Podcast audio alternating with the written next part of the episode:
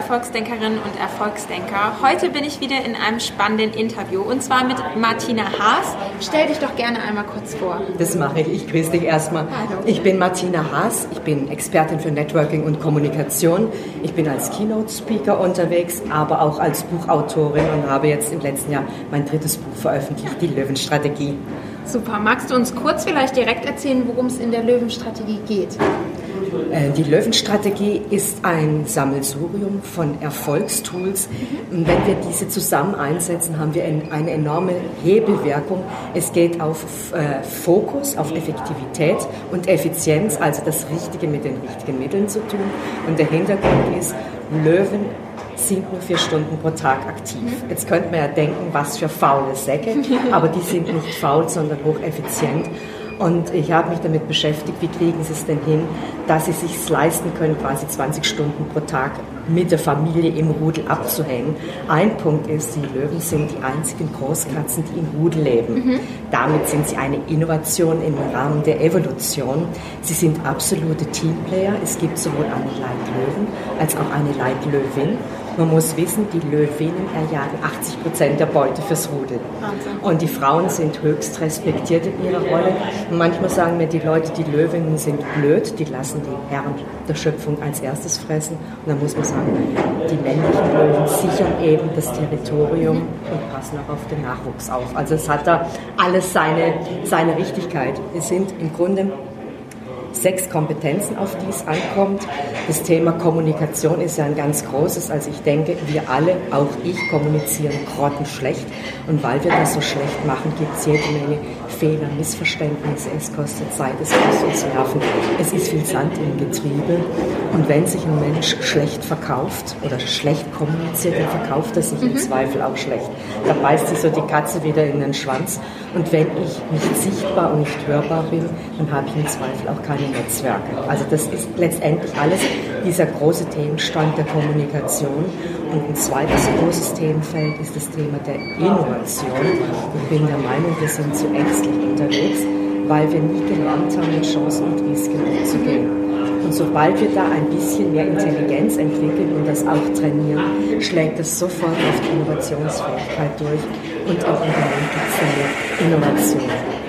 Hast du denn einen Tipp, wie man die, das Reagieren auf Chancen trainieren kann? Gibt es da irgendwas, was du im Alltag quasi umsetzt, wo du darauf achtest? Also ich habe es oft erlebt, dass ich gedacht habe, Mensch, hätte ich mir nicht nur gemeldet, weil mhm. jemand anderes sagte, was ich hätte sagen wollen.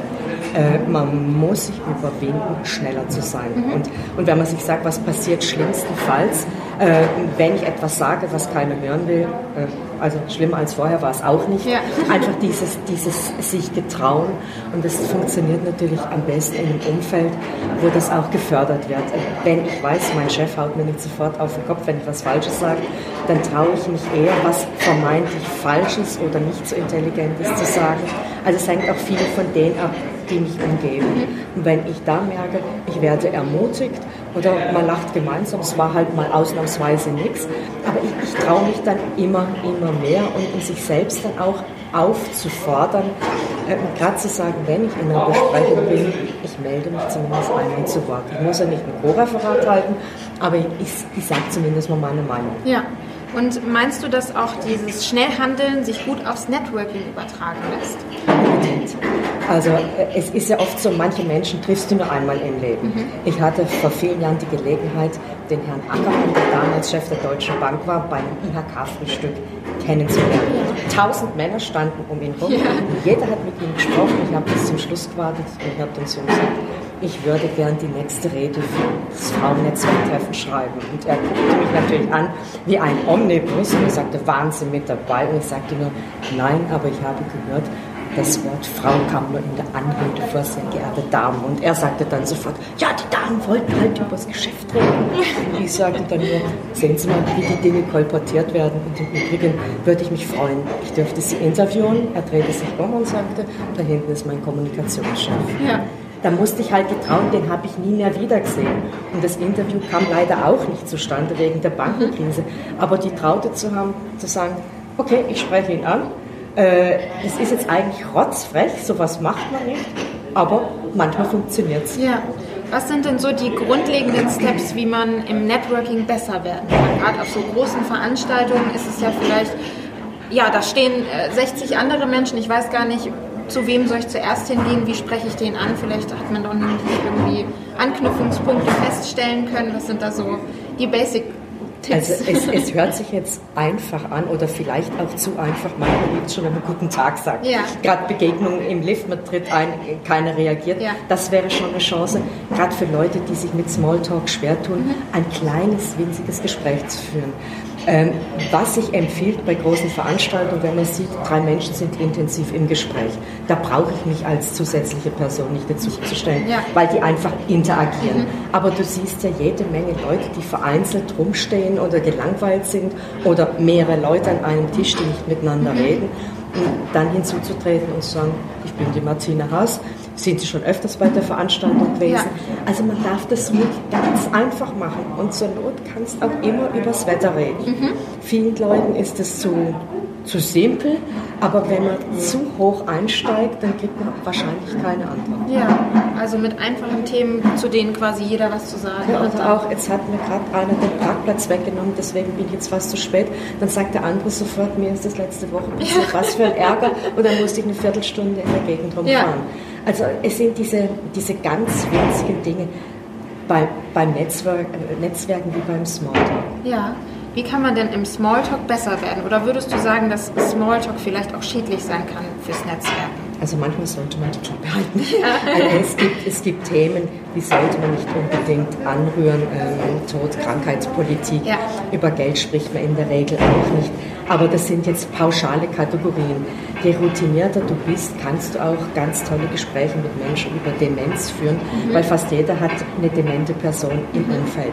Äh, würde ich als Gesprächseinstieg nicht wirklich empfehlen. Und wenn ich noch beim Üben bin, dann lieber erstmal über Location, über einen Referenten, ähm, dass das Mittagessen fantastisch war oder was man sich von der Veranstaltung erhofft.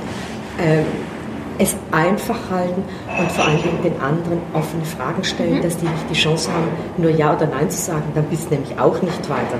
Ja. Äh, wenn, wenn ich jetzt frage, äh, nach dem Vortrag, wie hat Ihnen der Referent oder die Referentin gefallen, dann hoffe ich schon, dass der andere was sagt. Gut, Punkt. so dann eben nicht. genau. Äh, es kann auch passieren, aber das darf man dann nicht persönlich nehmen. Also ja. es gibt immer Leute, an denen beißt auch ich mir die Zähne aus und dann muss man halt sagen, okay, hat nicht sollen sein, aber es sind ja nur 500 andere Menschen ja. da. Sehr gut. Und meinst du, dass ähm, Frauen beim Netzwerken auch besondere Hürden haben oder dass sie da besonders zurückhaltend sind? Gibt es da Unterschiede?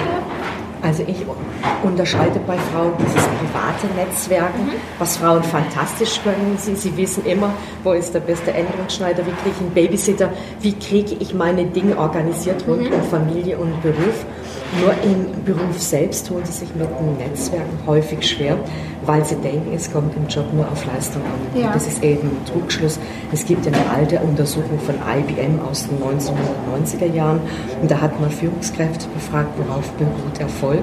Und dann war es 10% Leistung und Qualifikation, ähm, dann 30% war, war eben die gute Selbst-PR und der Rest waren gute Verbindungen. Mhm. Und egal, ob man jetzt sagt, das sind da 80 oder 90 Prozent und da oben sind es nicht 10 Prozent Leistung, sondern 40 Prozent. Man muss einfach wissen, der Mensch ist ein Gesamtpaket, da steht er mit seiner Kompetenz, aber wenn keiner weiß, dass du jetzt eine ganz tolle Interviewerin bist, dann wird dich keiner äh, mit einem Jobangebot ja. glücklich machen. Also Klappern gehört äh, mit, mit zum Geschäft. Das haben Frauen oft nicht im Blick.